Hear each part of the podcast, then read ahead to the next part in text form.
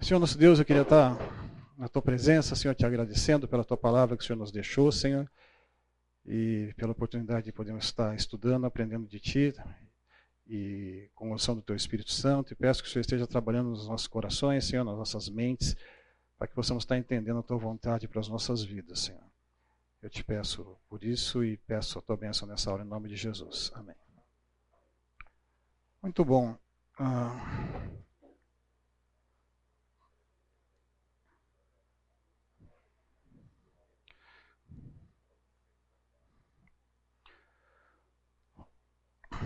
Bom, pessoal, nós estamos aqui falando, começamos lá sobre as religiões abraâmicas, né, monoteístas, e temos feito aí um, um percurso que nós começamos lá do judaísmo, né, como é que foram, se desenvolveu lá o judaísmo, o período interbíblico, a lei como ela foi entregue, o que aconteceu ali na, no período interbíblico, o que os judeus esperavam né, da, da vinda de Jesus, né, como é que estava o contexto naquela época.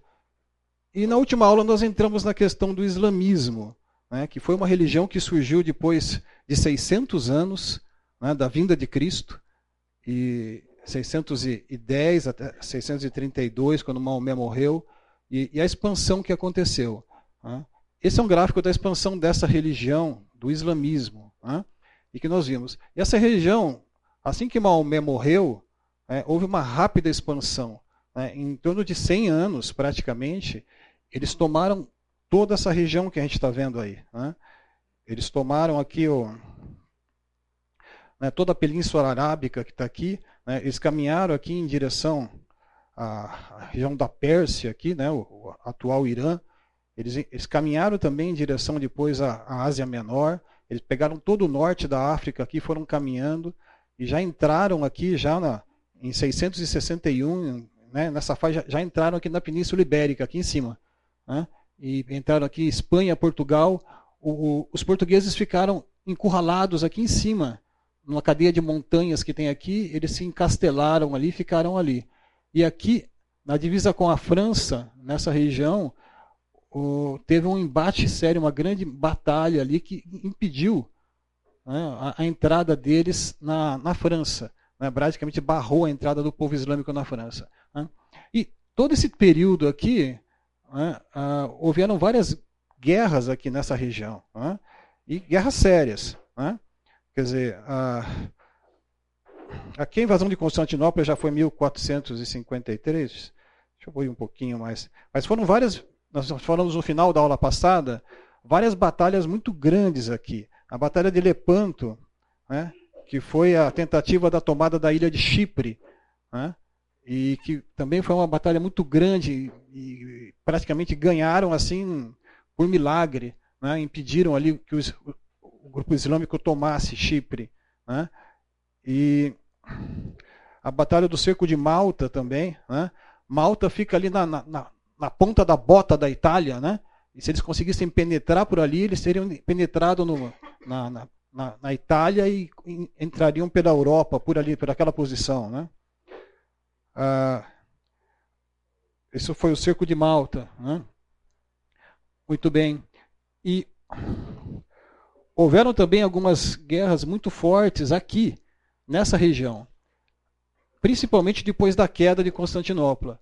Constantinopla caiu em 1453. Nós vimos aqui essa, esse slide, né? Eles tinham desenvolvido naquela época um canhão enorme né? E com esse canhão aqui, eles de, detonaram a muralha da cidade, né? numa tentativa de derrubar. Então eles conseguiram derrubar a muralha da cidade e depois do cerco de muitos meses ali cercando a cidade de Constantinopla, eles conseguiram derrubar. Né? Então isso marcou praticamente a mudança da Idade Média para a Idade Moderna. Né? Só que quando eles entraram em Constantinopla, eles já ficaram na porta da, novamente na porta da, da, da Europa. Né? Então aqui o próximo embate, que depois que eles entraram por aqui, eles tomaram toda essa região aqui e pararam aqui em Viena. Né? Em Viena foram dois grandes cercos. Né? O cerco de Viena de 1529, que a cidade ficou cercada e acabou tendo ajuda de, de exércitos de outros países que os papas mandaram e que conseguiram conter a invasão. Mas no final, em 1683, né, houve uma grande batalha, né, e que nós vimos aqui até a questão do pãozinho, né, o croissant aqui, né, que depois de uma batalha muito grande, por praticamente uma intervenção divina, foi barrado ali. Né. Agora a gente fala, um pouco antes disso, dessas, desses grandes embates, já vinham ocorrendo outros embates, que é o que a gente chama de cruzadas. Né? Acho que todo mundo aqui já ouviu falar de cruzadas. Né? E as cruzadas, ela está muito relacionada à questão do, do, islamismo, porque o islamismo, desde o século VII, ali que começou a ter aquelas invasões, eles começaram a e o que acontecia? Existia uma agressividade muito grande dessas invasões islâmicas. Eu vou mostrar alguns textos para vocês na sequência aqui, mas os exércitos eles, eles invadiam, e não somente eles invadiam, eles impunham o Islã. Né? Quer dizer, ou a pessoa aceitava ou morria. Né? E a, a, a, havia abuso das pessoas, né? havia humilhação das pessoas. Né? E eram muito nesse sentido, né? Inclusive na questão sexual havia, muitos problemas. Eu vou colocar alguns textos aqui para vocês darem uma olhada. Né? É, mas isso é muito relevante, o, o, tipo de invasão que acontecia. Então, tem alguns textos aqui que eu não vou colocar, mas a primeira cruzada, aí em torno de 1095, e, e tem havido nos últimos anos vários textos e várias publicações e várias que pegam as cruzadas e, e jogam as cruzadas lá embaixo. Né? Quer dizer, a cruzada é fonte do imperialismo né? A cruzada foi feita porque o pessoal queria entrar lá na, nos territórios islâmicos e roubar o dinheiro dos islâmicos e roubar a tecnologia dos islâmicos e judiar dos islâmicos e tomar. Então tem vários livros sobre isso, tem vários autores modernos da época do iluminismo e da época da Europa que, que defendem essa teoria e, e, batem pesado mesmo na questão das cruzadas, dizendo que a cruzada foi só um, uma coisa política do, da, da Europa contra o Islã. Né? E que o Islã foi massacrado e que o Islã foi judiado. Na verdade, nessa época, o, essa primeira cruzada que aconteceu, ela foi um grito de socorro que foi mandada. Tem alguns textos que falam sobre isso, eu não vou colocar aqui, mas descrevendo o que estava acontecendo na, na, naquela região. Né? E como os islâmicos estavam invadindo, e como eles estavam matando, e como eles estavam torturando as pessoas, né? de cortar o umbigo, tirar o intestino para fora, pendurar num cavalo e sair arrastando a pessoa. Coisas assim, né? barbáries que a gente viu em, em guerra, sempre tem essas coisas, né? desde a época do, dos bárbaros e tudo mais, sempre houve essas barbaridades em guerras. Né? Mas acontecia aqui também. Né? E acontecia principalmente com cristãos né? e com judeus. Né? Mas mais com cristãos na época. O cristianismo tinha aquela, aquela primeira fase do cristianismo, depois da, da morte de Cristo, os primeiros 500, 600 anos ali, ele tinha tomado toda aquela região do norte da África ali, tinha chegado na Península Ibérica, né, tinha, a partir do ano 300 passou a ser uma religião do, do, Império Romano ali, né, depois de Constantino, logo na sequência ela foi institucionalizada e tinha crescido muito a igreja naquela região. Né, e depois daquilo, dois terços daquilo que era o cristianismo naquela época foi invadido pelo Islã. Né? Sobrou um terço né? na, na Europa ali que se concentrou ali naquela região. Então, era um embate muito grande. Então, as cruzadas iniciais, elas foram um, um contramovimento, né? uma tentativa de, de, de, de irem para lá. Inclusive, as pessoas que patrocinaram as cruzadas nessa época, a primeira cruzada aí principalmente, o pessoal tirava do próprio bolso para pagar. Por quê? Porque via que as pessoas estavam sendo estupradas, as pessoas estavam sendo judiadas, as igrejas queimadas, né? os países invadidos, o cristianismo sendo subjugado, e as pessoas começaram a ficar incomodadas. Falaram assim, daqui a pouco vamos ser nós. Né? Se a gente não brecar esse processo, se a gente não tentar interromper esse processo, daqui a pouco vai ser tudo tomado. Então, teve assim, um movimento de contra, né? uma, uma contrapartida, ali, uma contra-revolução, uma tentativa de bloquear esse processo. Então foram várias cruzadas que foram feitas, e muito com dinheiro dos países, o pessoal entregando muito dinheiro, patrocinando isso para que isso acontecesse, para que fossem né, chegar. Então, cada cruzada teve a sua história, não vou entrar em detalhes aqui das cruzadas, mas foram várias. Mas a, a Europa sofreu ali uma ameaça do islamismo por quase mil anos. Né? Quer dizer, de 700 e pouco a praticamente né, 1700, 1800. Quer dizer, o Império Otomano caiu agora na, na, na, Primeira Guerra Mundial, né, em 1914. Quer dizer, foi o último império que caiu. Mas foram todo esse período, o Império Islâmico dominou ali na região. Então, obviamente, que foram vários países, várias situações diferentes. A gente não pode jogar tudo num caldeirão só e falar assim, não, o islamismo é, é tudo igual, são todos violentos, são tudo... Na verdade, todos esses países que foram dominados pelo Islã, né, eles passaram por, por fases muito bonitas. Nós discutimos isso também, né? Porque as pessoas têm um período de paz, porque é uma religião, entre aspas, que impõe ali o Islã. Depois que o Islã foi imposto, há paz naquela região, porque as coisas são controladas. Quer dizer, a pessoa roubou, corta o dedo. Né? Ela fez um adultério, ela é morta, apedrejada. Né? Quer dizer, então é muito rígido. Então as leis eram muito rígidas, então você não tinha tanto roubo, tanto adultério, tanta coisa. As famílias eram mais rígidas, mais colocadas dentro de casa. Então havia realmente um período de estabilidade né? nesses países aí. Tá? Então, ah, mas o que acontece? Isso não tira o fato de que quando há a expansão do Islã e quando o Islã avança, isso realmente está associado com algumas características que isso é apoiado pelo Alcorão. Né? Vocês acompanharam essa semana a fala do, nosso presidente né, sobre a questão de genocídio, mas teve uma, uma entrevista de uma, de uma moça que foi colocada pelo embaixador israelense, não sei se vocês viram, né? E ela dá o testemunho dela ali do que aconteceu, né? Ela estava naquela rave ali em Israel e de repente eles saíram, viram os foguetes por cima, procuraram um bunker e naquele bunker ela se escondeu ali no bunker né, e tinham seis ou sete pessoas, pelo que eu me engano da história que, que ela contou. E daqui a pouco começou a chegar mais gente, mais gente, mais gente. Daqui a pouco tinha 40 pessoas numa sala pequena, todos né, apertados ali, e começaram a ouvir os tiros do lado de fora e o pessoal dos terroristas chegando. Né, e aí foi aquela tortura. Né? Quer dizer, os terroristas chegavam, atiravam em alguns dentro da sala, voltavam para fora, carregavam, jogavam fogo em alguns, aí iam lá, pegavam a moça, estupravam a moça, voltavam, dava tiro de novo, matava outros, davam risada, né, e voltavam. E, quer dizer, era um, esquema né, terrível de tortura, de, de, de, de abuso. Né, e ela sobreviveu, sobreviveram acho que sete, oito pessoas ali, mas porque ficaram embaixo dos corpos das outras pessoas que foram morrendo e elas ficam ficando soterradas ali embaixo. Quer dizer, é uma barbárie, né, uma coisa que faz tempo, assim, pelo menos assim, os, nosso meio mais assim civilizado a gente quase não vê, se bem que tem torturas assim na África, a gente tem, estamos visto, né, algumas batalhas, algumas guerras por aí que acontecem coisas semelhantes. Mas esse tipo de barbárie está tá voltando, parece que vai chegando, né? E, e, e, causa bastante receio, né? Você vê que quando isso se tornar uma briga armada de verdade, né, e estiver um poder é um poder político por trás disso, né? quer dizer, isso vai se tornar uma coisa que realmente é perigosa para nós e, e, é alarmante. Né? Vamos ver alguns textos que falam sobre a questão da jihad. Eu vou querer ler com vocês para a gente poder tomar conhecimento disso, não somente, né, mas saber exatamente o que está escrito lá no texto. Né? Então, vamos ver aqui alguns. É, e quanto àqueles que são mortos pela causa de Deus, ele não desmerecerá as suas obras ele os introduzirá no paraíso que lhes tem anunciado. Então, uma das formas de você entrar diretamente no paraíso é você morrer numa jihad, numa, numa guerra, numa briga.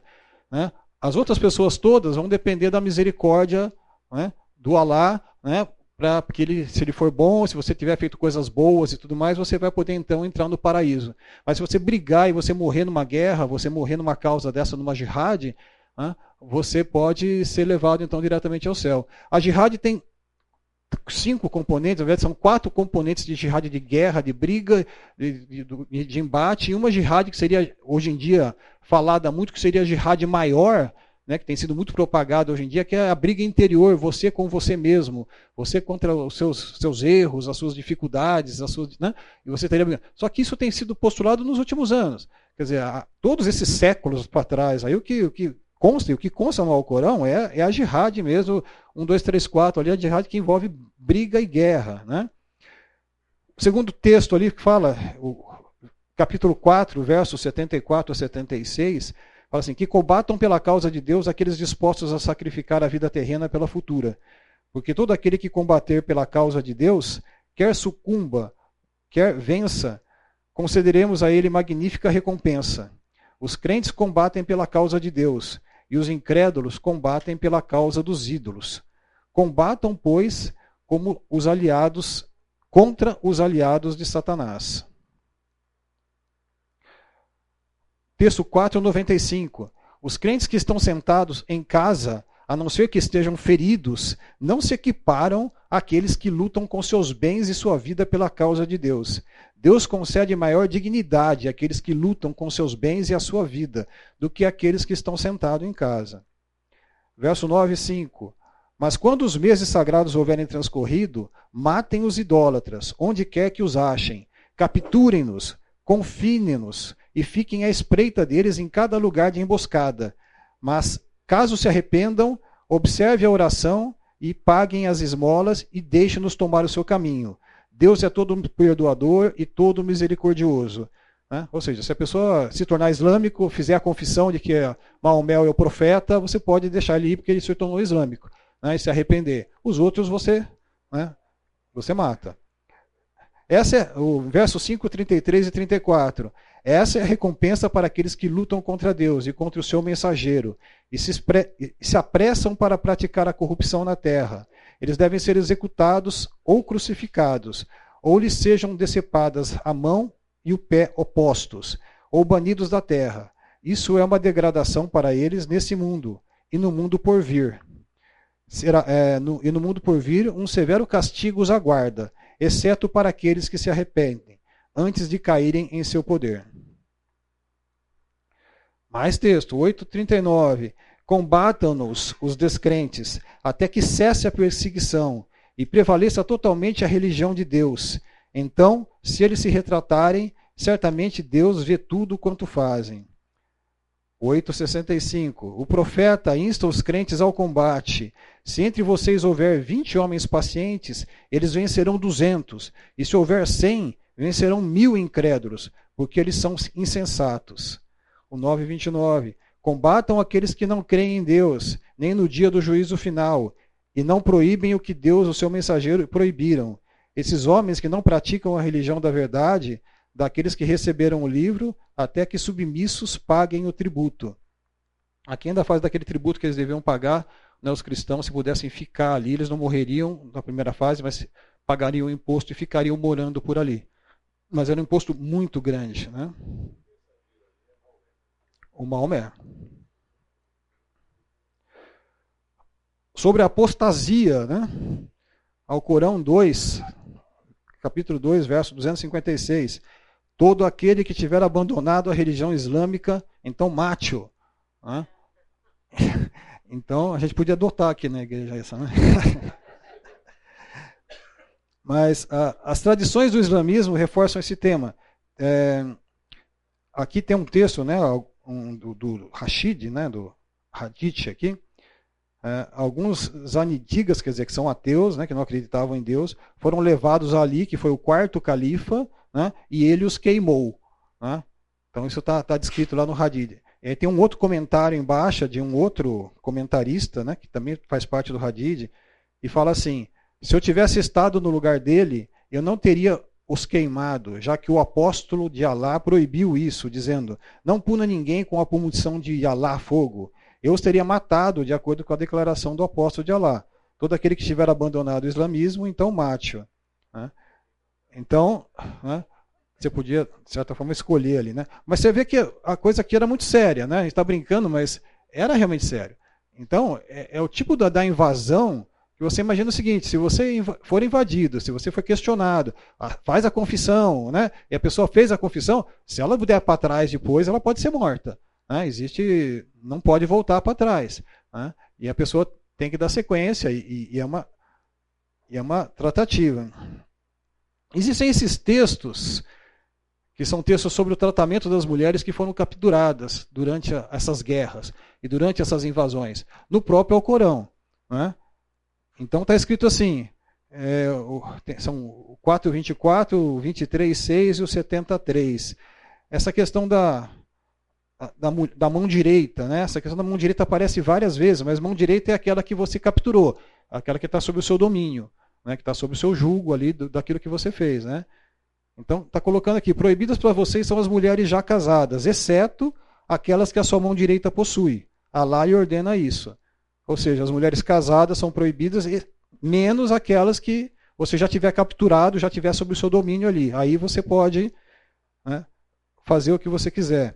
Felizes de fato são aqueles crentes que guardam suas partes íntimas, exceto de suas esposas e daquelas a quem a sua mão direita possui. Quer dizer, os adoradores guardem as suas partes íntimas, exceto de suas esposas e daquelas a quem a sua mão direita possui. Elas, de fato, não devem censurar. Tem os hadiths, né?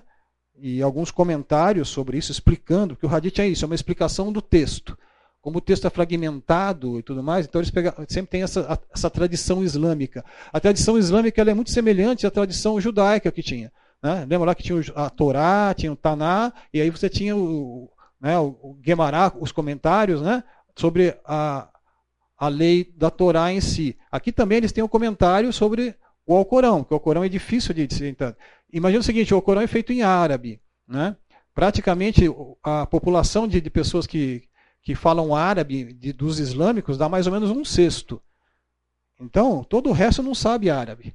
Né? Então essa é uma dificuldade muito grande, porque eles têm que orar e têm que ler em árabe, então eles decoram algumas coisas, mas na maior parte das coisas eles não têm acesso ao texto original. E o texto original seria o que vale. Existem as traduções né, que podem ser utilizadas, mas não é o texto considerado como, né, como se fosse o nosso grego aqui né, do, do Evangelho, como se fosse o, o aramaico de alguns textos. Né? Então esse salim muçulmano deu o contexto histórico para a revelação daquele verso 4:24. Ele fala assim, Hadid diz assim: na batalha de Umaim, o mensageiro de Alá enviou um exército para as altas e lutou contra o inimigo. Tendo vencido e os levado cativo, os companheiros do mensageiro de Alá pareciam evitar ter intercurso com as mulheres cativas por causa de seus maridos politeístas. Então Alá, o Altíssimo, revelou o verso: Proibidas para vocês são as mulheres já casadas, exceto aquelas que a sua mão direita possui. Então, nesse caso, seriam permitidas. Mas dois comentários de Sanan Abu Daoud, que também faz parte do Hadid, os guerreiros muçulmanos estavam hesitantes em ter intercurso com as mulheres porque seus maridos ainda estavam vivos e em sua presença. Um comentário clássico explicava que quando o 4:24 foi revelado, os homens passavam a ter intercurso com as mulheres apesar da presença dos seus maridos. Saib Bukhari, hadith similar, também fala assim: ela também descreve guerreiros muçulmanos que estavam hesitantes de ter intercurso sexual com mulheres cativas, mas por uma razão diferente. Elas, eles, eles estavam preocupados em deixá-las grávidas.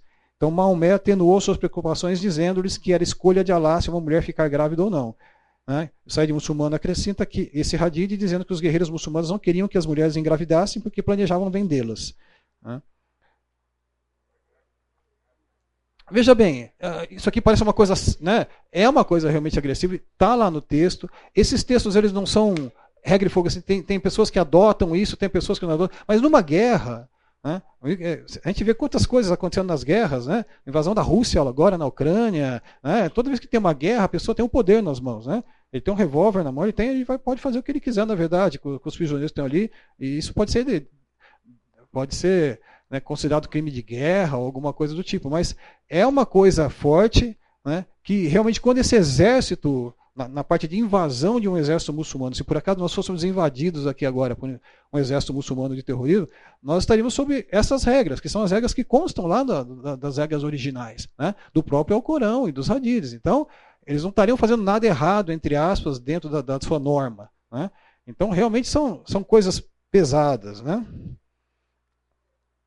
O que acontece? Existe muita crítica na questão de que, como isso foi copiado muito do judaísmo, né, o, as próprias guerras de Avé no Velho Testamento né, teriam inspirado essas, esse tipo de, de guerra do, do, do jihad e tudo mais, e estaria justificado. Quer dizer, o, o Maomé está falando para fazer aqui, mas no passado também se fazia lá com o povo de Israel. Né? E, e esse é um argumento muito forte de, de, dos ateus, inclusive modernos, né?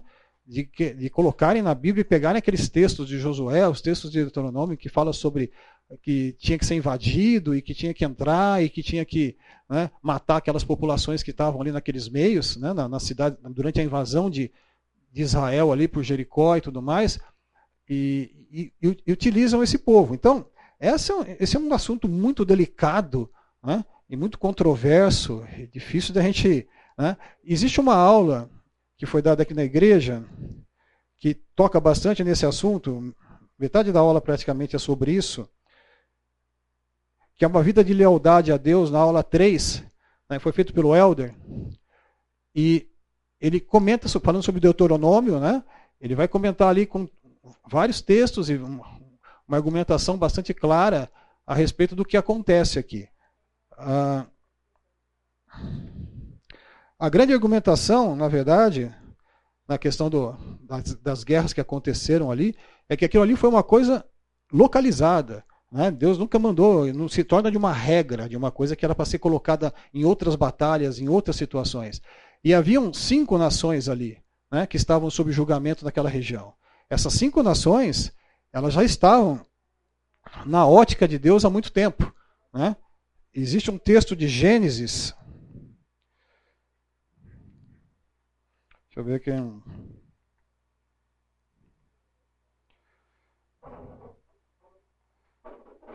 Isso aqui. Gênesis 15, de 13 a 16, que fala assim: Então o Senhor lhe disse: Saibam que os seus descendentes, aqui é uma profecia, né? falando para Abraão: Saibam que os seus descendentes serão estrangeiros numa terra que não lhes pertencerá, onde também serão escravizados e oprimidos por 400 anos. Quer dizer, então já sabia que o povo de Israel, seria, a descendência de Abraão seria levado para o Egito, né, em que eles ficariam ali oprimidos. Isso é uma profecia. Né? Mas eu castigarei a nação a quem servirão como escravos, e depois de tudo sairão com muitos bens. Vocês, porém, você, porém, irá em paz a seus antepassados, né? vai morrer, né? e será sepultado em boa velhice. Na quarta geração, os seus descendentes voltarão para cá, para essa terra, porque a maldade dos amorreus ainda não atingiu a medida completa. Né? Então já estava previsto e profetizado que eles iriam voltar para a terra quando chegasse o tempo dos amorreus. Né? Os amorreus são os povos que estavam ali naquela região. Então aqueles povos ali já estavam sob a ótica de Deus. Inclusive tem vários textos, se a gente for ver Jeremias vários textos, tem textos de Jeremias que são incríveis, né? Que Jeremias mesmo quando saiu ali do cerco e Jerusalém foi invadida e o, o rei foi levado cativo, né? no caminho ali Jeremias é, vem um guarda lá dos babilônicos e libera Jeremias, né? E fala para ele assim, ó, é, vocês foram invadidos porque o seu Deus mandou. Né? Tem, aconteceu uma série de coisas aqui, né? vocês foram infiéis, aí não sei o quê, e você tem uma ordem para soltar você e soltou Jeremias. Né? Quer dizer, mas a, a, Bíblia tem vários movimentos desse tipo que mostra uma supervisão de Deus na história. Né? Em que Deus tomava conta da história em alguns momentos. E ele punha reis e tirava reis e, e mexia as peças ali do tabuleiro da história. Então, nesse caso específico, quando Israel entrou ali na história, naquele povo, estava determinado, inclusive está escrito lá em Deuteronômio, né, que o, povo de Deus estava entrando ali porque aquele povo estava sendo julgado por Deus, e eles estavam sendo objetos de Deus ali para o julgamento daquele povo. Né. Eram cinco nações né, que estavam descritas ali, somente as cinco. Os filisteus, por exemplo, não estavam, os ninivitas não estavam, né, e eles não tinham nenhuma regra e não tiveram nenhum motivo para falar no futuro que eles deviam ser mortos, que deviam ser aniquilados, que deviam ter. Né, Obviamente que existem muitas figuras de linguagem também que envolvem isso. Mas vamos ver algumas características aqui de separação entre os dois tipos de pensamento. Né? As guerras de Avé no Antigo Testamento e a jihad islâmica. Algumas diferenciações. Né? Então veja bem, as guerras estavam geograficamente limitadas à Terra Prometida. Né? Na jihad não há limite geográfico. Na jihad o, o mundo é o limite. Né? Quer dizer, a guerra está espalhada pelo mundo. O mundo não muçulmano é a habitação da guerra. Quer dizer, todas as outras nações, todos os outros povos podem ser vítimas dessa, dessa guerra e dessa briga. Né? A duração, limite histórico. As guerras estavam limitadas a aproximadamente uma geração, na época de Josué, embora conflitos secundários tenham continuado com os inimigos obstinados de Israel. Né? Na jihad, não há limitação histórica temporal, a jihad é eterna. Né? Nós vemos até que na, na escatologia islâmica, né? Estamos esperando o momento em que a terra inteira vai se tornar islâmica, né? e todos vão estar se dobrando diante de Maomé, né? diante de Alá, com Maomé, o seu profeta. Bom, alvos da guerra. Os israelitas eram o instrumento de Deus para punir um inimigo hostil. Os amalequitas, ou uma cultura com uma moral profundamente corrupta. E não porque eram não israelitas, né, étnico, né, ou porque não adoravam a né? Essa punição veio após um período de mais de 400 anos, até o, o pecado dos cananeus ter amadurecido completamente, como o texto que a gente viu lá em Gênesis. Né? E na jihad islâmica, a agressão guerra ela é indiscriminada, dirigida a todos, os não muçulmanos, até os cristãos e judeus. O Alcorão é relativamente universal. Matem os idólatras onde quer que os encontrem. Surata 9, 51. Ele é indiscriminado com respeito aos alvos da jihad. Todos os não muçulmanos, inclusive judeus e cristãos, o povo do livro. O Alcorão deixa questões em abertos, sem especificidade histórica. Vamos lá. Uh, nas guerras de Yahvé, o alvo do amor de Deus, Yahvé, ama até seus inimigos, aqueles que não o amam. Né? Como está escrito aqui em Gênesis 12, 3. Seu plano redentor inclui os inimigos tradicionais de Israel. Né? Então, o amor de Deus envolvia também Babilônia, Síria, Egito, incorporando-os ao povo de Deus, quando eram invadidos. Na jihad, Deus ama somente aqueles que o amam e obedecem a ele. Deus não ama os incrédulos. Deus não ama o pródigo, nem os agressores ou os transgressores, e é inimigo dos incrédulos. Quanto ao padrão de moral, a natureza compassiva e graciosa de Deus é a fonte das ordens dele. Deus não pode ordenar o que é intrinsecamente mal. O Alcorão destaca Deus como pura vontade, pura vontade em oposição a uma natureza moralmente boa, que ordena de modo indiscriminado. Aqui na questão dos sinais e maravilhas também é uma outra coisa. Quando houve lá o povo de Israel chegando no, no, na Terra Prometida, o que, que, veio junto com eles? Sinais e prodígios, né? Fogo no céu durante a noite, né? Nuvem durante o dia conduzindo eles para o deserto, né? A abertura do Mar Vermelho, a abertura do Rio Jordão para eles passarem em seco, né? a, a, a, queda dos muros de Jericó com as trombetas, né? uma série de milagres e de sinais que vinham mostrando que Deus estava com eles e que eles não estavam sozinhos, que eles estavam numa marcha que tinha uma pré-determinação. Né? Tanto que todos os povos ao redor ficavam aterrorizados porque sabiam que Deus estava com eles e que tinha um Deus poderoso que estava ajudando eles.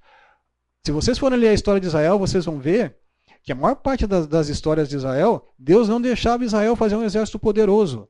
Quando Deus vai invadir algum exército que tinham carros de guerra, bigas e não sei o quê, Deus não deixava eles pegarem as bigas, os cavalos e os carros e incorporarem no seu exército e começarem a fazer um exército cada vez maior e mais poderoso. Deus mandava deixar as bigas lá, porque quem ia ganhar a guerra para o povo de Israel era Deus.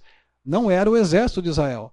Não era na força do seu braço que eles iam ganhar. Então eles não tinham um exército super poderoso né, para vencer as batalhas e tudo mais. Né, ao contrário dos outros exércitos. Então o islamismo ele tem uma ausência notável de sinais e milagres. Somente temos revelações privadas e não confiáveis de Maomé. Não tem nenhum milagre, não tem nada, só fala. Né? Ele falou, disse uma série de coisas. Né? E a normatividade da guerra, as passagens sobre lutar contra os cananeus são descritivas, apresentam um acontecimento singular e irrepetível, né? que deveria abrir caminho para a vinda do Messias e a salvação do mundo como um todo. E as passagens de guerra do Alcorão são prescritivas, determinando o que os muçulmanos devem fazer, ilustradas pela agressão militar de Maomé, o fundador ideal do moral do islamismo, e pela expansão inicial do islamismo. Sua história permanentemente de expansão e agressão continua o enredo iniciado pelo próprio Maomé. Desculpa ter lido essas coisas para vocês aqui, mas é que esse é um assunto tão delicado, né, e que dá margem a tanto, a tanto problema, a tanta confusão, né, que eu acho que vale a pena colocar um pouco mais de conteúdo e um pouco mais de texto para a gente poder né, se embasar um pouco melhor. Eu coloquei naquele QR Code ali no fundo né, alguns textos e coloquei três capítulos de um livro que chama Deus mandou fazer o genocídio de verdade, ordenou o genocídio. Né? É um livro bem interessante. Né, em que ele vai a fundo nesses assuntos e vai descrevendo e vai descrevendo todas essas. Né, é, um, é um livro grosso até, mas tem várias né, toma, é, temáticas em cima desse tema, tá? que é um tema muito usado pelos ateus hoje para antagonizar os cristãos, né, dizendo que o, o, o Dark, Dawkins, né, Richard Dawkins, né? São que naquele Deus um delírio, naqueles livros que eles escrevem sobre ateísmo, eles colocam que Deus é um Deus punitivo, um Deus guerreiro, um Deus sanguinário, um Deus não sei o quê. Então eles vão colocando uma série de, de características para o Deus do Velho Testamento, né? E tentam fazer essa separação entre o Deus do Velho Testamento e o Deus do Novo Testamento, como se fossem coisas separadas e diferentes, tá? Então é um assunto que vai longe.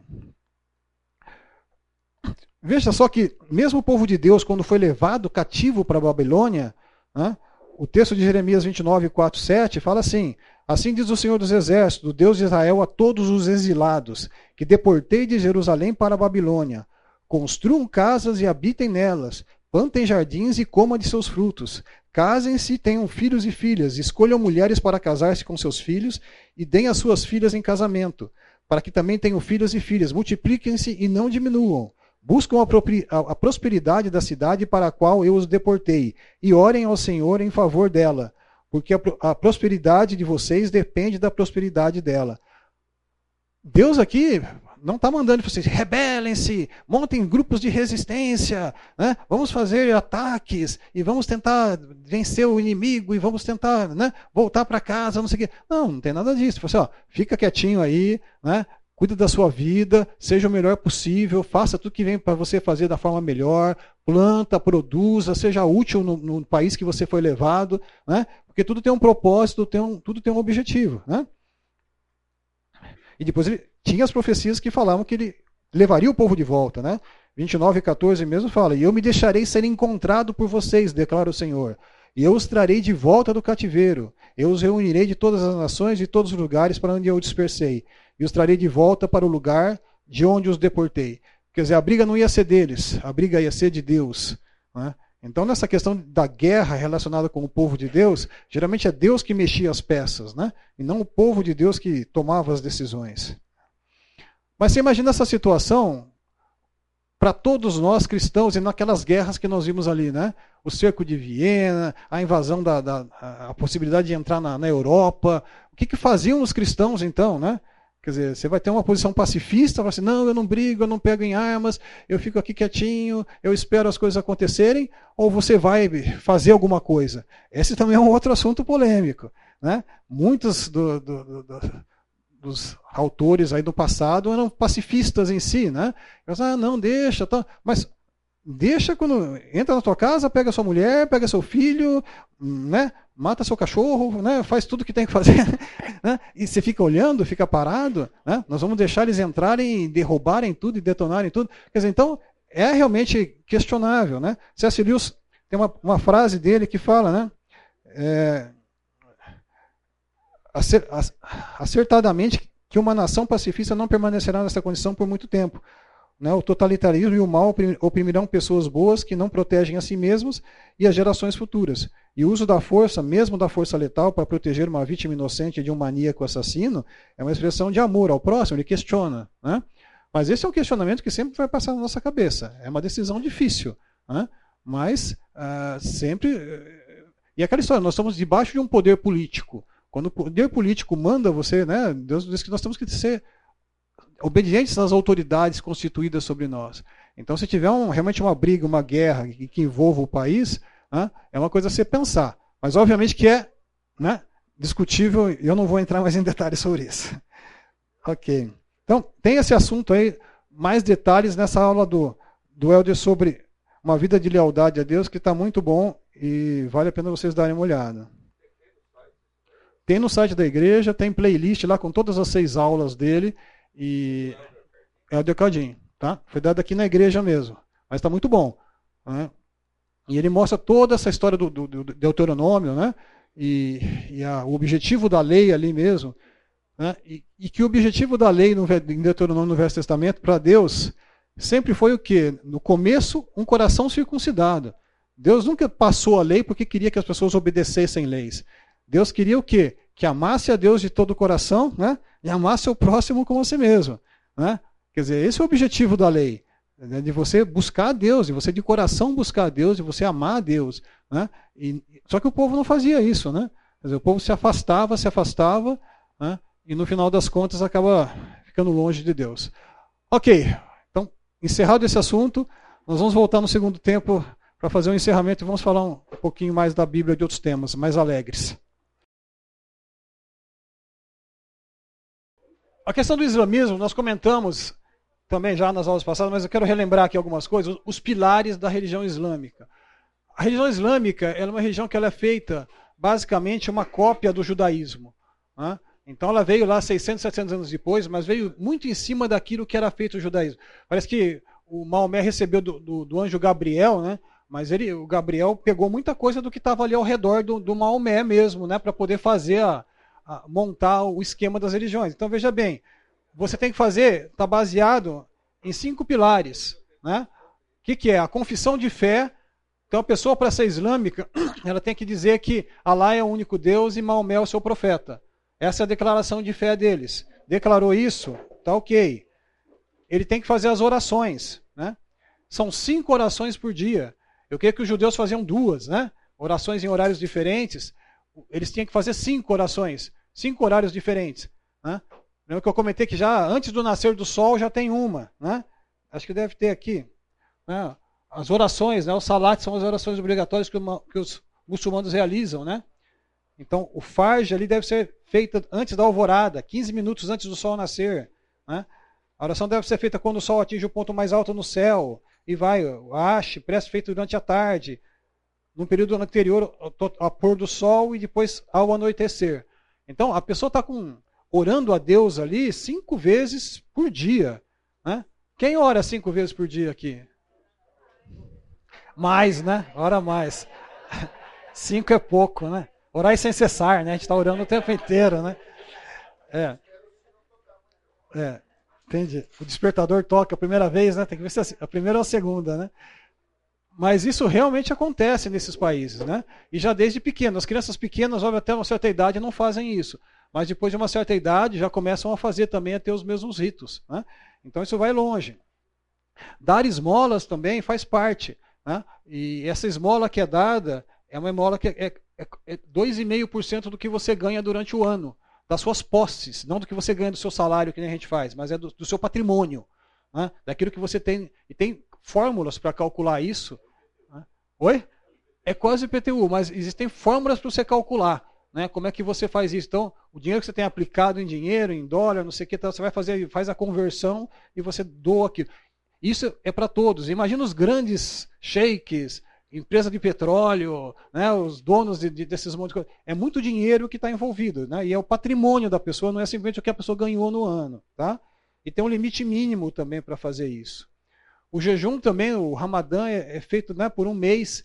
Esse mês varia um pouquinho, mas todos eles têm que fazer aquele mês. E esse Ramadã é assim: é de manhã, do nascer do sol até a noite. Né? Então você pode acordar mais cedo e comer. Né? E depois que o sol se põe também, você também pode comer. Né? Mas só aquele período durante o dia e tem que ter uma abstenção sexual também nesse período. E fazer a peregrinação para Meca, uma vez na vida. Né? Ir até Meca e, e, e, participar lá dos rituais que eles têm. Lá, lá tem a Caaba, que é aquele quadrado preto, e lá dentro tem uma pedra, um meteorito, que eles né, tem que dar tantas voltas lá, se vestir com uma roupa especial e ficar rodando em torno daquele negócio né, e, e, participar lá dos rituais de purificação e tudo mais. E aquele meteorito é sagrado. Quem colocou o meteorito lá foi Abraão. Né? Abraão que achou aquilo lá e colocou lá, e foi o Abraão que construiu a Caaba, né, de acordo com o Alcorão. Né? Então, depois aquilo foi deturpado, se tornado com politeísmo e tudo mais. E o Corão tem essa característica, né? Ele reconta tudo que foi no passado da Bíblia. Então ele reconta a história de Abraão, reconta a história de José, reconta a história de Adão, reconta a história da queda, né? Não teve queda, né? Porque Adão errou lá diante de Deus, mas Deus já perdoou, Allah é misericordioso, já perdoou Adão na hora. Então não tem queda. O homem não é mal, o homem nasce bom. Né? E não tem pecado para. Né? E, e, segundo o islamismo, os, todas as crianças nascem muçulmanas. Então, se você for ver os livros, a pessoa é, é, é uma, uma, revolta da pessoa. Né? A, pessoa a pessoa nasce muçulmana, se torna cristã e depois ela se reconverte. Ela volta de novo a ser muçulmana depois que ela tomou a decisão dela. Tá? Então, todo mundo nasce muçulmano, a princípio, né? pelo Corão.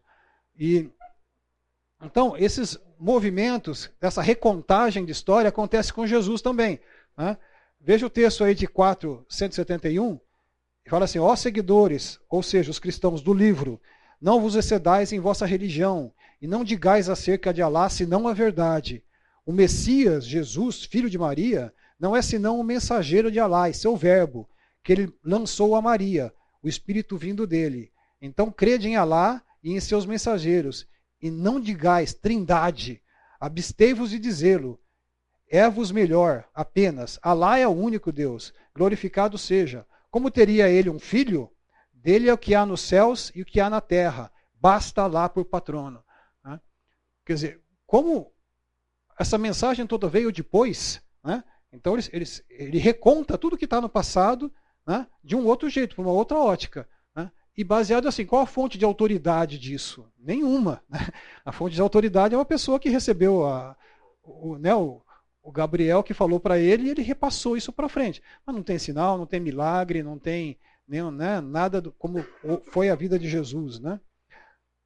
Muito bem. Uh, quero pegar um gancho aqui só na questão das mulheres, porque tem vários aspectos do que a gente poderia discutir aqui, né, do islamismo. Né, os livros têm vários temas, né, em todas, praticamente o, o Islã também ele não é uma coisa de uma religião de, definida, né, ele é uma coisa que pega todas as áreas da vida. Vocês já viram, né? Quer dizer, você ora cinco vezes por dia, não dá para você fazer muita coisa, né? Você tem que estar sempre preparado para esperando a hora da, da próxima oração. Né? Você tem que pegar seus bens e dar esmola, você tem que fazer. Então, é tudo gira em torno. O Islã é uma coisa que pega a sua vida, na verdade. Né? Assim como o judaísmo também era. Né? Então, uma série de coisas, é, esse reflexo. E veja que interessante, né? Quer dizer, o islamismo se tornou o quê? O, o, judaísmo do gentil, né? Quer dizer, aquelas regras que tinham para o judeu, você imagina Paulo, né?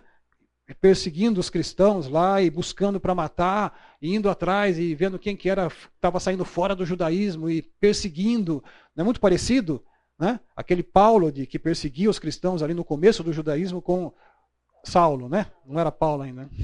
Mas nessa fase, né, é muito semelhante.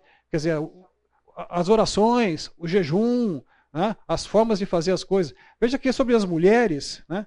As mulheres judaicas, a Mishnah, que é a tradição, né, no Abote 1, 4, que é o primeiro volume, o Yos Ben Yorshaman, né, ele conta, um homem de Jerusalém costumava dizer, deixe sua casa ser amplamente aberta e deixe os pobres serem membros da sua casa.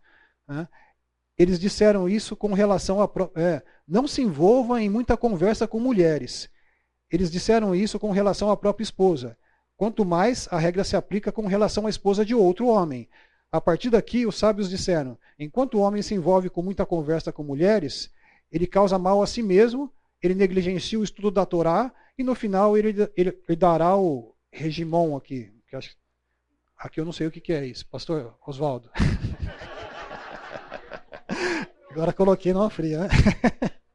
Mas de qualquer jeito, a, a questão aqui é que essa visão da mulher também é essa visão da mulher também é uma visão que você vê que pro, comentário judaico da época, a mulher nunca, né, a mulher não era contada, a mulher não tinha muito papel dentro do judaísmo, aquela coisa toda, né?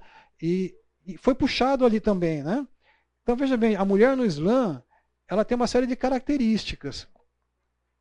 Então veja, o Homens e mulheres são iguais perante Deus. Eu vou fazer um comentário só sobre esses tópicos rapidamente, que é muito tema, senão nós vamos passar todo o período nisso, tá? Eu vou começar algumas características aqui. Então, homens e mulheres são iguais perante Deus? Sim, todos nascem iguais, tá? Diante de Alá. Vou usar Deus aqui. A posição da mulher na família e na sociedade. Né? O que acontece? A mulher. qual a diferença de homem e mulher, então? Homem e mulher têm diferentes papéis então, o homem tem que ser o provedor, aquele que vai sair, vai trabalhar e vai levar sustento para casa. E a mulher é aquela que vai cuidar da casa e dos filhos, vai ficar em casa.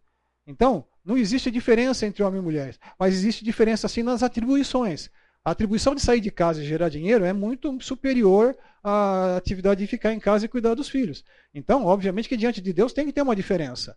Né? Então, por isso tem essa diferença entre homem e mulher. Né? Então, o homem, né? então numa numa herança, por exemplo, foi deixada, a mulher só fica com um terço da, daquilo, da, da herança, o resto fica para os homens.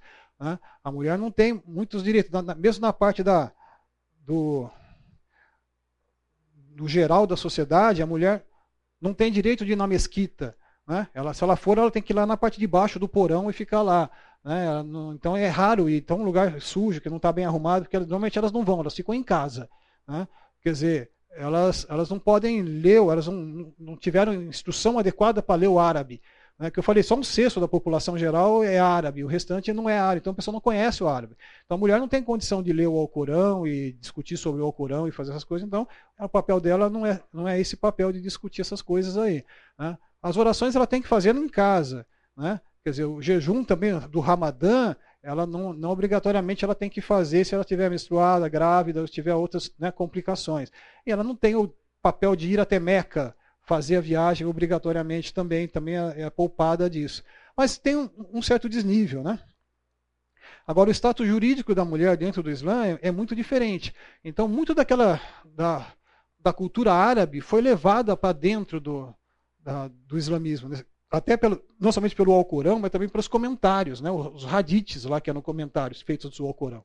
Então, o, o caráter jurídico da mulher é muito ruim. Né? Diante do, do casamento e na, e na, parte geral, a mulher sempre leva uma desvantagem bastante grande. Né? Os casamentos mesmo, dos contratos no, do Islã, eles não são casamentos religiosos diante de Deus. Eles são contratos de pessoa civil. Então tem um contrato que você assina. A mulher nem precisa estar presente. Né? É, é, um representante pode ir assinar por ela. Né? Você ser oferecido e casamentos arrumados é, é, muito frequente ainda, apesar de ainda, ainda ter uma, certa. Né, tá, tá, começando a aumentar algum outro tipo de casamento por amor, por exemplo. Né? Mas casamento por amor dá muita ideia de, de adultério, de, de, de, já ter feito alguma coisa errada. Então é visto com muito descrédito assim. Né? Os casamentos são essa questão. E a mulher cabe o quê? O homem tem que dar um dote pela mulher. Né? E, e a mulher vai entrar no casamento e eles não têm comunhão de bens, nada disso. O bem do homem é do homem, a mulher é da mulher. A mulher vai receber somente o quê? Só recebe o dote. Né? Se caso tiver uma separação, ela leva o dote que ela recebeu, que é a garantia que ela tem uma certa segurança que ela vai ter. Tá? São dois tipos de dote, um vai em roupas e mobílias e não sei o quê, e um outro vai em dinheiro para ficar guardado no caso de uma separação. A separação mesmo, o rompimento desse contrato, basta você falar assim, ó, eu te repudio, né? e está tá feito. Né? Você, aquela mulher está excluída, tá certo?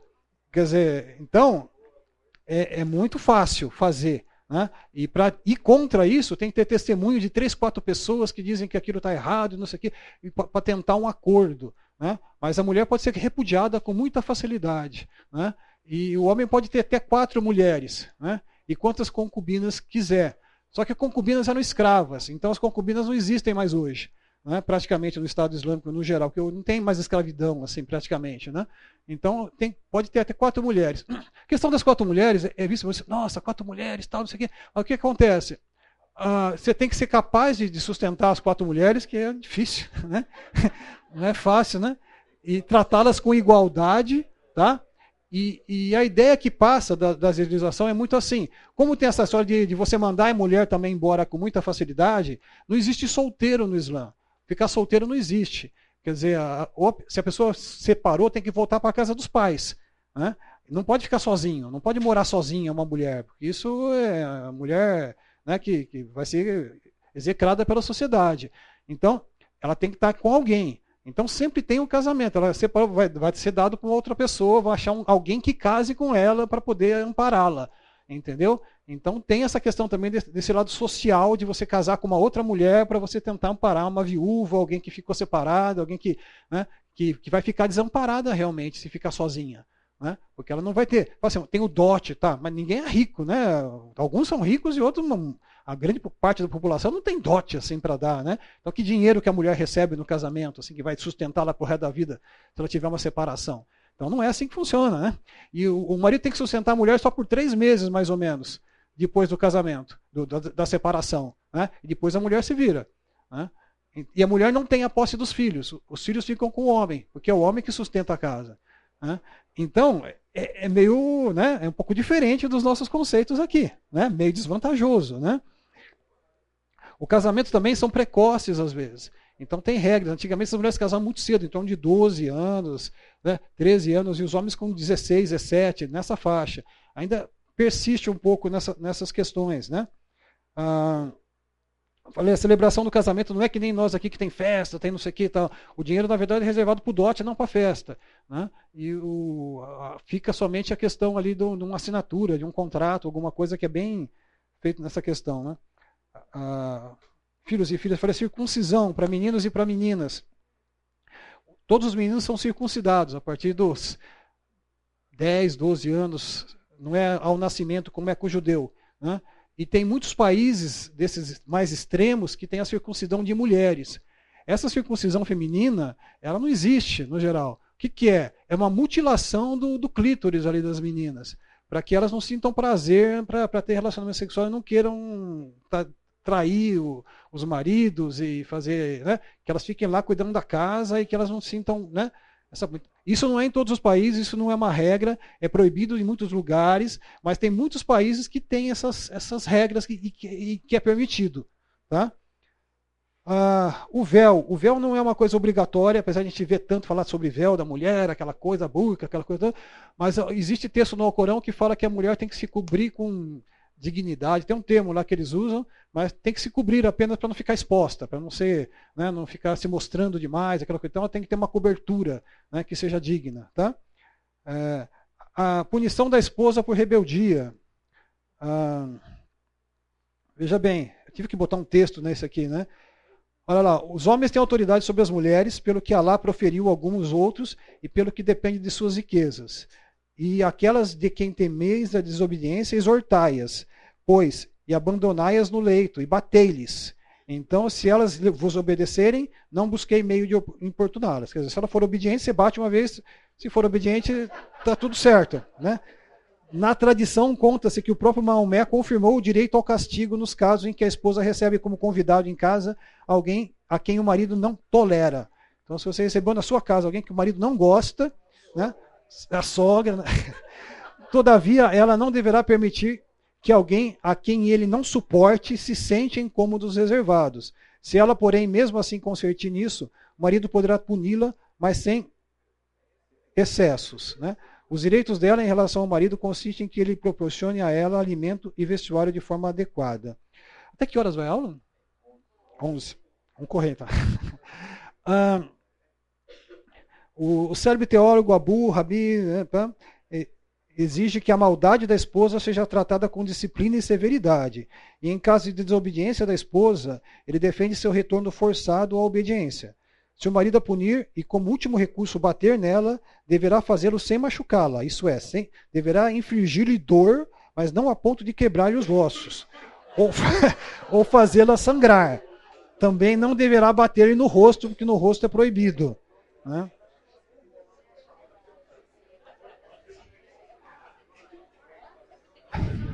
Pessoal, a gente está brincando, mas é coisa séria, né?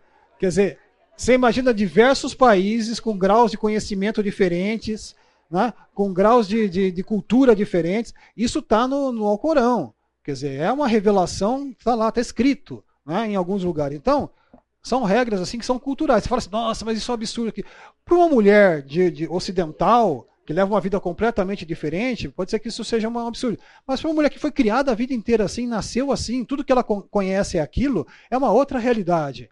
Então, não vá pensando que você fala assim, nossa, precisamos libertar as mulheres islâmicas, porque elas estão querendo ser libertadas. Elas não querem ser libertadas.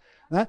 Elas estão muito bem, obrigada. Né? Elas curtem, elas estão lá no casamento delas, elas têm o, o, suporte delas, elas têm a vidinha delas, elas têm as coisas delas, elas têm uma, uma atividade, a parte sexual delas para elas está satisfeita, está tudo ok, não tem problema. Então, tudo certo. Tá certo? Eles não têm esse, nós que ficamos ansiosos de achar que elas estão sendo, né? Mas existe sim, na, na verdade, diante de Deus, talvez, né? Ou diante de uma visão cristã, é, é uma coisa muito complicada. O adultério, em geral, é considerado no Islã como um delito grave. Então, como tem toda essa a mulher fica protegida, não pode nem olhar para uma outra pessoa, não pode ficar num outro ambiente com uma pessoa, alguma coisa. Então, o adultério, quando acontece, né, de fato, é para matar mesmo, né? é morte, né? Apedreja, apedrejamento. Se for comprovado realmente, você pode né, matar. Existe uma coisa chamada crime de honra, né, que também não é uma coisa que está exatamente no Alcorão, né, mas que tá, faz parte dos hadiths né, dessa, dessa cultura ao redor, que é você é, exercer a honra, a sua honra foi ferida. Então, por exemplo, na sua casa, se a sua irmã saiu de casa e tirou o véu e foi na rua e de repente ela olhou para um rapaz lá, não sei o quê, os dois trocaram um olhar, assim, tal, alguma coisa. Pô, isso é desonra. Né? Então você tem direito de você exercer a honra da sua família, né? Você pode até matá-la. Né? Então, em muito lugar existe isso. Né? Existe a, a pessoa, depois que faz assim um ato que foi um ato de desonra para a família, mais, chega depois de um certo tempo, ela aparece morta, some, desaparece. Né? E, então, existe isso também. Quer dizer, o chamado crime de honra. Né? mas que não é uma coisa, desse, desse caso, que não tem um versículo específico, uma coisa assim, né? Que, que pode ocasionar. Muito bem. Ah, vou dar um pulo para Israel de novo. Tem esse texto aqui de 2 Reis 17, 24 e 29. Nós vimos lá atrás a questão do, da saída do povo de Israel da terra levado cativo, aquela coisa. Quando isso aconteceu, aquela região de Samaria ela ficou despovoada por um tempo. Né? E os, os ex-persas mandaram então povoar com pessoas gentílicas, que foram levados para lá para morar naquela região, ali de Samaria. Né? E o que aconteceu? Começou a ter um, uns acidentes muito feios com leões. Né? Então veja assim o texto aí. O rei da Síria trouxe gente da Babilônia, de Cuta, de Ava e Amatate, de Sefarvaim, e fez habitar nas cidades de Samaria, em lugar dos filhos de Israel. Tomaram posse de Samaria e habitaram nas suas cidades. A princípio, quando passaram a habitar ali, não temeram o Senhor. Então mandou o Senhor para o meio deles leões, os quais mataram alguns do povo.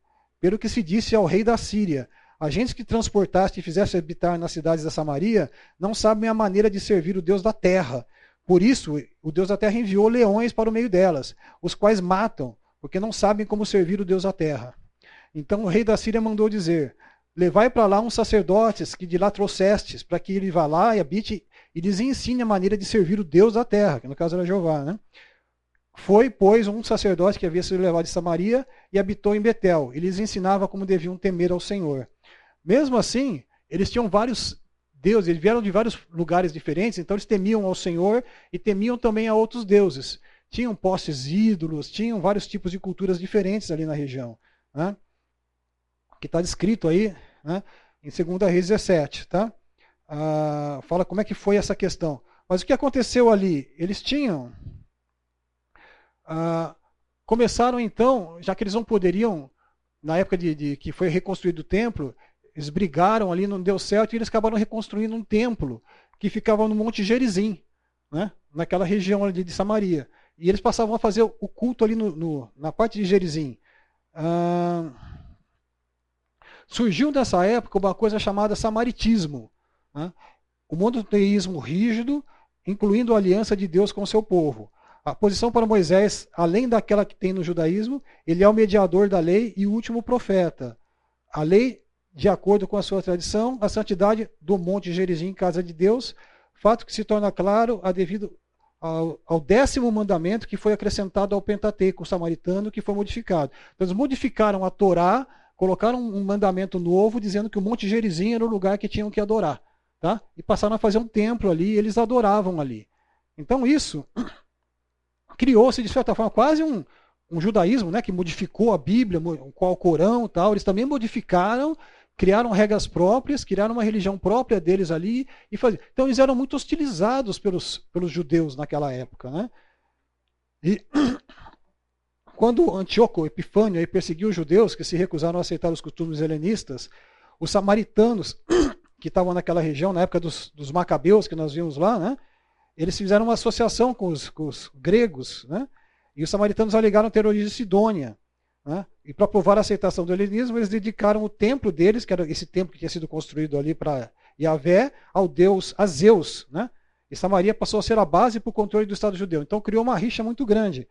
Então o troco dos macabeus aconteceu no ano 128, né? que houve uma invasão daquela região e esse templo que ficava no alto do Monte Gerizim foi destruído, tá? com a estátua de Zeus lá também. Tá? E ficou somente as ruínas lá, nessa região. Pois bem, ah, eu queria ler com vocês esse texto da mulher samaritana. Né? Os fariseus ouviram falar que Jesus estava fazendo e batizando mais discípulos do que João, embora não fosse Jesus quem batizasse, mas os seus discípulos. Quando o Senhor ficou sabendo disso, saiu da Judéia e voltou uma vez mais à Galiléia. Era-lhe necessário passar por Samaria. Assim chegou a uma cidade de Samaria, chamada Sicar, perto das terras de Jacó dera seu filho, José, Havia ali o poço de Jacó. Jesus, cansado da viagem, sentou-se à beira do poço. Isso se deu por volta do meio-dia. Nisso veio uma mulher samaritana tirar água. Disse-lhe Jesus: Dê-me um pouco de água. Os seus discípulos tinham ido à cidade comprar comida. A mulher samaritana lhe perguntou: Como o senhor, sendo judeu, pede a mim, uma samaritana, água de beber? Pois os judeus não se dão bem com os samaritanos. Jesus lhe respondeu: se você conhecesse o dom de Deus e quem está pedindo água, você lhe teria pedido e dele receberia a água da vida. Disse a mulher: Senhor, não tem com que tirar água do poço e o poço é fundo. Onde pode conseguir essa água viva? Acaso o Senhor é maior que o nosso pai Jacó, que nos deu o poço, do qual ele mesmo bebeu, bem com seus filhos e seu gado? Jesus respondeu: Quem beber dessa água terá sede outra vez. Mas quem beber da água que eu lhe der, nunca mais terá sede. Ao contrário, a água que eu lhe der se tornará nele uma fonte de água a jorrar pela vida eterna. A mulher lhe disse: Senhor, dê-me dessa água para que eu não precise mais tenha sede, nem precise voltar aqui para tirar água. E ele lhe disse: Vá, chame o seu marido e volte. Mas eu não tenho marido, respondeu ela. Disse-lhe Jesus: Você falou corretamente, dizendo que não tem marido. O fato é que você já teve cinco maridos e o homem com quem você vive agora não é seu marido. O que você acabou de dizer é verdade. Disse a mulher: Senhor, vejo que é profeta. Nossos antepassados adoraram nesse monte, mas vocês, judeus, dizem que é em Jerusalém o lugar que devemos adorar. Jesus declarou: Creia em mim, mulher, que se aproxima a hora em que vocês não, vocês não adorarão o Pai, nem nesse monte e nem em Jerusalém. Vocês, samaritanos, adoram o que não conhecem. Nós adoramos o que conhecemos, pois a salvação vem dos judeus. No entanto, está chegando a hora, e de fato já chegou, em que os verdadeiros adoradores adorarão o Pai em espírito e em verdade. São esses os adoradores que o Pai procura. Deus é espírito, e é necessário que os seus adoradores o adorem em espírito e em verdade. Disse a mulher: Eu sei que o Messias chamado Cristo está para vir. Quando ele vier, explicará tudo para nós. Então Jesus declarou: Eu sou o Messias que estou falando com você.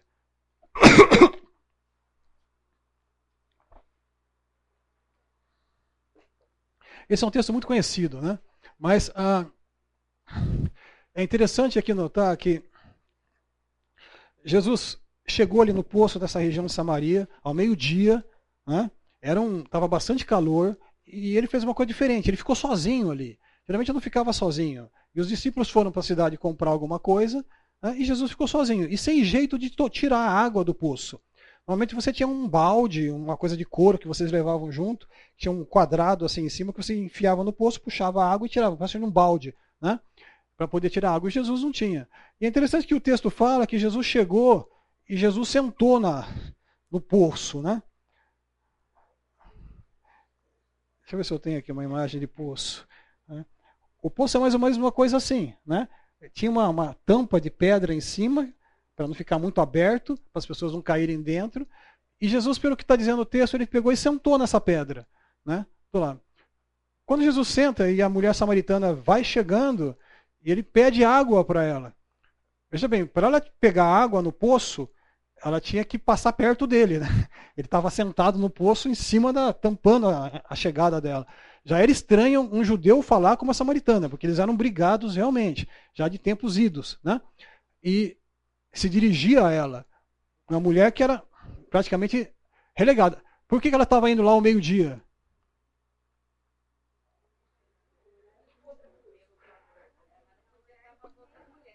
Para não encontrar ninguém, né? Ela era renegada pelas outras mulheres, porque ela tinha cinco maridos né? ou já não, não tinha cinco maridos, né? ela teve né, vários maridos, ela foi renegada e estava agora vivendo de uma forma irregular. Então ela era desprezada pelas mulheres daquela região. Né? Então ela já foi lá no meio-dia para não encontrar ninguém. Né? E de repente um judeu chega para ela que já considerava ela impura. Um judeu, quando tinha essa contaminação de tocar no samaritano, ele tinha que se banhar no rio lá e se purificar e ficar um tempo né, sem poder se, se lavar e permanecer limpo por um tempo que era, era impuro. Então já foi uma quebra de paradigma ali, conversar com uma mulher samaritana, pedir água para ela, né? E a água que ela fosse tomar, né? Foi, Pô, essa água é impura também, né? Não posso nem tomar essa água que ela vai oferecer. Né? E, e Jesus pede água para ela, né? E ela fala assim, mas né, como é que é o texto? Vamos voltar lá. Mas a, a questão ali é que Jesus coloca para ela. Uh, e deixa transparecer para ela naquele momento que perguntou para ela sobre o seu marido, né? Falou, assim, falou da água da vida, que eu posso dar água da vida, né? E deixa eu achar o texto aqui que eu perdi aqui nessa mudança, peraí. Aqui, a mulher do poço. Vamos lá. Ah, qual a questão aqui? Jesus expõe, de certa forma, o pecado dela ali. Né? Quando fala para ela que ela tem vários maridos. E, e ela já, de certa forma, na sequência, ela muda de assunto. Ela fala assim: ah, mas os judeus falam que. Né, nossos antepassados falam que a gente tem que adorar a Deus aqui no Monte Gerizim e vocês falam que é lá no Templo de Jerusalém. Né? Por que isso? Quer dizer, você imagina o seguinte. Né? E, e, é interessante, talvez, o que passasse no coração dela, né?